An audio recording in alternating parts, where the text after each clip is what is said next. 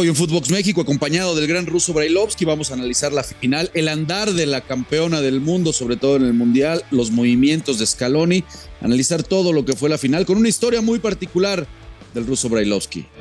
Footbox México, un podcast exclusivo de Footbox. Hola amigos de Footbox México, tenemos campeón del mundo. Eh, por fin se coronó Messi, se le hizo justicia, mi querido ruso. ¿Cómo estás, amigo? Me imagino muy contento. ¿Cómo andas, Rafita? Sí, sí, contento, feliz. Yo, eh, tratando de ser lo más ecuánime posible, sigo considerando que fue el mejor equipo del torneo, y hablo como equipo. Eh, empezó de muy mal, muy mal, de menos a más en ese mismo estadio.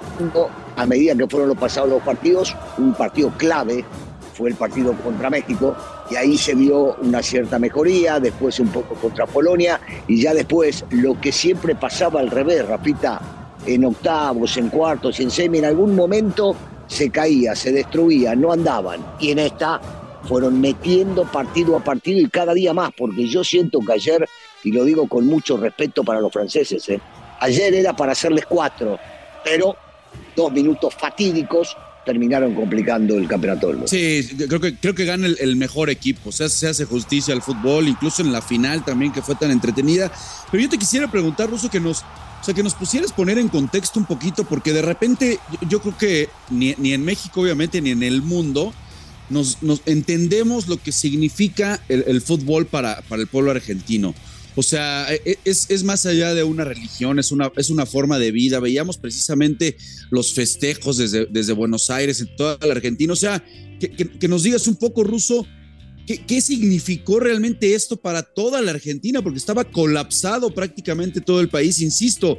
Eh, eh, de repente no, no entendemos nosotros la magnitud de lo que representa el fútbol para, para, para el pueblo argentino, ¿no? Mira, Rafa, eh, te lo voy a dividir en dos partes, porque, porque esto es muy simple. La primera, la primera como hincha. Este, recordad que el primer campeonato del mundo lo ganamos eh, con, con, los militares por detrás y con una locura y una incertidumbre total de la que se veía en el país, en el mundo argentino, en, en, no en el fanático, sino en los hombres, en la gente, en los niños, en las damas, este, y todo lo que habíamos vivido en ese momento con los desaparecidos. El Mundial del 86 nos puso en otro lugar pero la gente ya recordaba todo, todo aquello y claro, con, con, Maradona de por medio y con todas las cosas que se venían, eh, el mundo lo volvió a sentir de otra manera. Y, y, estamos acostumbrados al sufrimiento con el amor que le tenemos al fútbol, porque no es fácil ganar este tipo de, de mundiales, no es fácil ganar este tipo de partidos, la mayoría de la gente en el mundo siempre está en contra y hay que reconocerlo de, los argentinos y, esto se vuelca al fútbol, porque si uno se pone a pensar en la realidad, claro, en Argentina estábamos todos los argentinos queriendo ganar, pero el mundo estaba con Holanda en aquella final. Y cuando nos toca jugar en, México, la mayoría de la gente estaba con Brasil, y, no es una queja, ¿eh? Este, y la gente quería que, que Brasil llegara hasta, hasta las instancias finales y se lo lleve. Y en esta, no sé si había alguien fuera de los argentinos que quería que ganemos los argentinos, salvo cuando se llegó a la final con Francia, que toda Europa estaba con Argentina, menos lo que tengo entendido los franceses y los suizos. Entonces, te acostumbras, te acostumbras a sufrir y cuando te acostumbras a sufrir, cuando viene el momento del goce, por supuesto que lo gozás de una manera intensa, de una manera que eh, posiblemente sea indescriptible para, para los que no son eh, argentinos. Y desde el lado futbolístico, Rafa, nosotros nos conocemos hace muchos años. Nosotros ganamos o perdemos si no salimos campeones, no tenemos nada y entonces no nos conformamos. Y hasta cuando terminás logrando el título, cometés terribles barrabasadas que podés cometer como futbolista. Este, lo hago en cualquier instancia y lo digo en cualquier instancia.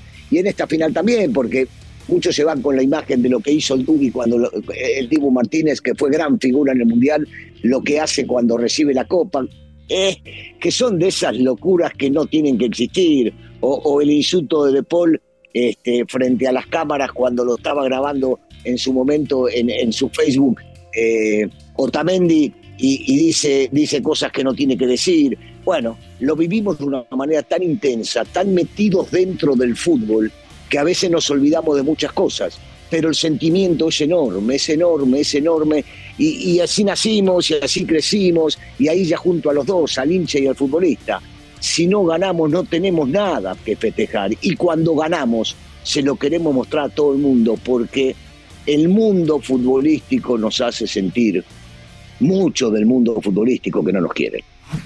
Te quiero invitar y recordar que puedes entrar a, registrarte a caliente.mx. Ahora, regístrate y recibe mil pesos de regalo para que empieces a apostar en vivo.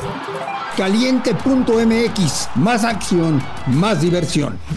La, realidad es que el, fútbol mexicano está muy influenciado por el argentino. A mí, a mí en lo particular me dio, me dio muchísimo gusto y creo que, creo que sí había hoy un gran sector, ¿no? Que quería, o ya sea por Messi o por, o por la Argentina, pero creo que había, había un sector interesante que, deseaba que de cierta manera el colofón a la, a la, carrera de Lionel Messi pues fuera a obtener el, el, gran título. En cuanto al partido ruso, no sé si compartas, ¿eh? yo, yo, estoy de acuerdo en que Argentina debió de haber eh, finiquitado esto mucho antes, incluso en los momentos en que empata eh, Mbappé, más allá del pésimo trabajo del polaco de Marchiniak, que el fútbol se terminó, diría yo, imponiendo pese al el mal arbitraje del polaco, termina ganando el fútbol, ¿no?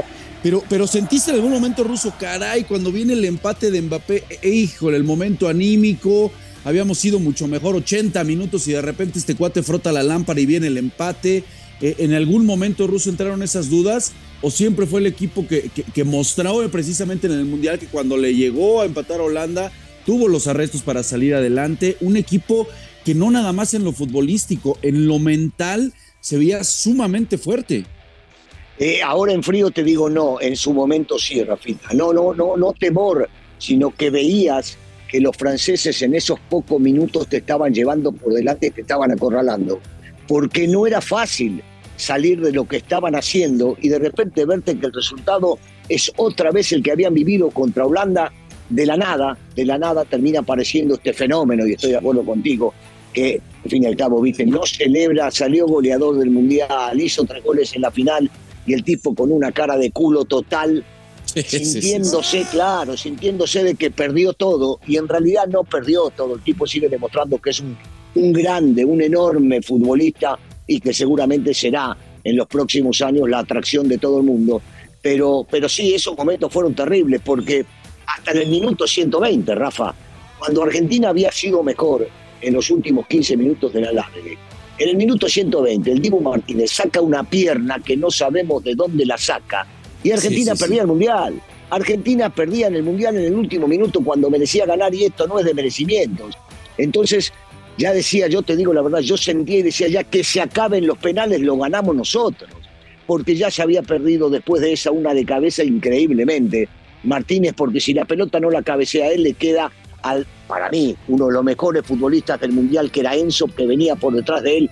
Y seguramente, claro, en el fútbol no hay este, si hubiera, pero si le caía esa pelota iba para adentro. Entonces, decís, ya, ya, que se acabe, que se acabe este sufrimiento, porque en los penales no vamos a sufrir. En los penales teniendo a este grandioso Dibu Martínez, que es un genio, es un maestro, primero, primero por lo que significa, ¿no? De dónde viene este muchacho, lo que tuvo que luchar para crecer, para irse a Inglaterra, para acomodarse como arquero titular de la selección argentina. Y después los penales. Los penales, el tipo es un monstruo porque el rival se achica, porque el rival el arco más chico, porque no se vio en este partido solo. Se vio en otras definiciones de penales. El tipo nació para esto, el tipo nació para la gloria. Entonces yo decía, ya que se acabe, en los penales lo gana el chico este. Gracias a Dios, gracias a Dios, se llevó toda la gloria. It's Kaylee Cuoco for Priceline. Ready to go to your happy place for a happy price? Well, why didn't you say so? Just download the Priceline app right now and save up to 60% on hotels. So, whether it's Cousin Kevin's Kazoo concert in Kansas City, go Kevin, or Becky's Bachelorette Bash in Bermuda, you never have to miss a trip ever again. So, download the Priceline app today. Your savings are waiting. Go to your happy place for a happy price. Go to your happy price, Priceline.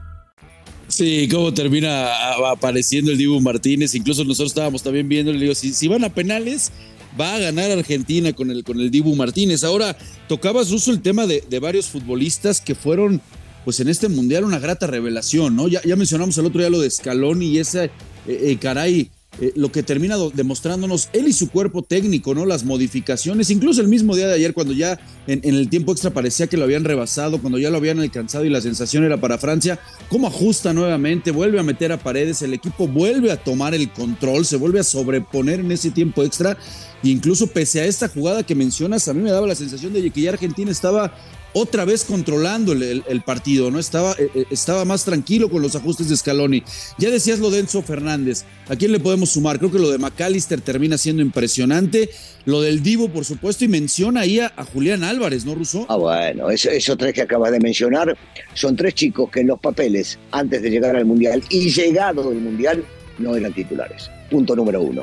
Y estás hablando de tres, de tres jovencitos dos de ellos muy jovencitos de 21 y 22 años, como lo son Enzo y Julián, que se ganaron el lugar y que al técnico o al cuerpo técnico no le tembló el pulso para dejar afuera a los que venían cuatro años y medio luchando con él para llegar hasta donde llegaron. Entonces, esos tres chicos fueron formidables, formidables. Dos de ellos no fueron cambiados nunca, salvo faltando un minuto, dos o cinco, como en el último partido, como pasó, pero no los sacaban de la cancha porque no podían salir de la cancha, porque era el espíritu nuevo. Y habían jugado como si hubiesen tenido tres mundiales encima. Y Di María, que es un punto alto, porque el chico buscaba revancha.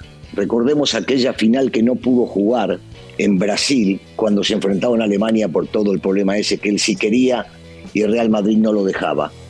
Y la sorpresa vino no porque jugó, porque ya estaba bien y lo habían cuidado y no le daba para jugar los 90 minutos, sino lo que preparó el cuerpo técnico, y ahí tengo que mencionar a Scaloni, a Ayala, a Aymar, este, a, a Samuel, porque empieza jugando como lo venía haciendo, del lado derecho.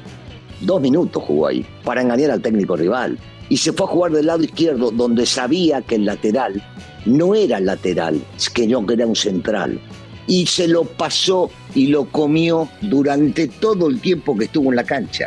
No paró de enloquecerlo y de pasarlo por arriba. Hace una brillante jugada y termina, digo, termina siendo un gol bárbaro. Le cometen el penal, que si fue, que si no fue, vamos a entrar en las dudas de que si, lo, si, está bien o está mal. Algunas secuencias marcan que apenas lo tocan, la otra marca que ya se estaba cayendo, pero provocó dos, dos goles provocó dos goles, el tipo anduvo sensacional, entonces no puedo, no debo olvidarme hoy de lo que hizo el Fideo, porque el Fideo fue una pieza clave que te voy a decir una cosa, había perdido eh, la titularidad, había perdido viajar al Mundial y terminó viajando y siendo un tipo sumamente importante también. Antes de continuar, quiero recordarles amigos de Footbox que si quieren demostrar qué tan buenos estrategas son, lo pueden hacer en Draftea. Descarguen la app de draftea.com, usen el código Footbox y recibirán un 30% adicional en su primera recarga. Recuerden que es el Daily Fantasy oficial de la Selección Nacional de México. Otra, otra para Scaloni totalmente, ¿no? En, en cada juego nos, fue sorprendiendo y ahora con lo del flaco, como dicen por ahí medio vulgarmente, pues se come crudo prácticamente a, a Shams porque fue una fiesta por ahí lo que, lo que hizo el Fideo, el Fideo estoy, estoy de acuerdo contigo. Oye, Rusito, eh, a ver, platícanos, hay una anécdota por ahí muy buena que platicábamos acá afuera, ¿no? Hablando de ese, de lo que representa precisamente para, para el pueblo argentino. Bueno, con tus contactos, obviamente, me queda claro que es otra la situación, pero que de tu casa agarrar, agarró tu chavo y sabes qué, yo no me aguanto más, yo voy a la final, te quedas acá, papá, me consigues los boletos. Platícanos, por favor, cómo estuvo. No, bueno, le, agarró la locura, le agarró la locura a los dos, a los, a los dos varones le agarró la locura. Brian no podía viajar, Eric me dijo, pa, yo me voy, conseguí boletos. Y bueno, este, y, Eric viajó para allá sin boleto, sin tener la seguridad de que teníamos el boleto en mano, pero entendiendo que yo siempre digo que gracias a las amistades o, tu comportamiento siempre hay algún lugar o alguna manera de poder llegar a conseguirlo. Y viajó Eric y llegó, y, llegó para el día del partido prácticamente. Fue, buscó, buscó la entrada y bueno, la, la cantidad de fotos y videos que mandaba Eric estando en la cancha encima de todo él no quería un palco, él no quería algo, él quería meterse en la tribuna. Y fíjate lo que son las cosas, Rafita, en la tribuna detrás del arco donde se patearon los penales. Entonces, digo, estaba, todo, estaba todo marcado, estaba todo predestinado, estaba todo hecho. Él sabía que iba a tener que sufrir porque desde el momento que salió que salió de su casa tenía que tomar tres vuelos para llegar y después pasar y que no te vayan a demorar y que, y que te dejen llegar y, de repente la cuestión del hotel.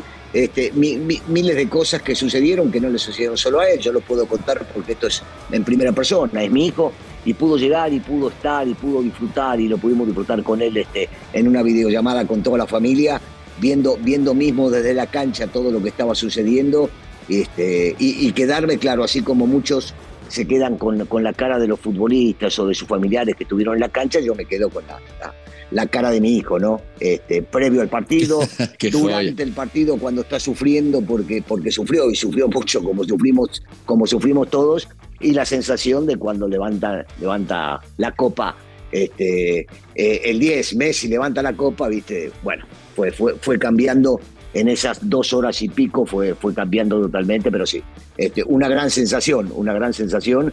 Digo, para un jovencito que, acuérdate que habían menos de 90 mil personas en la cancha y estamos hablando del mundo, estamos hablando del mundo y bueno, a él, a él le tocó ser uno de los que lo vivió, ¿no? La verdad, agradecimiento eterno para todos, ¿eh? especialmente para, para, para los jugadores que pudieron llegar a hacer esto, que ya son eternos, ¿no? Porque ya está, así como en su momento se hablaba y nos recordamos de todos los campeones del 78, los del 86, ahora estos chicos, no nos vamos a olvidar de ellos nunca más. Totalmente, pues felicidades Ruso, felicidades por supuesto a toda la banda argentina, insisto, aquí en México es un país y futbolísticamente sobre todo muy influenciado por, por el argentino, aprender mucho más, felicidades por esa tercera Copa del Mundo, más que merecida para Argentina y para Leo Messi.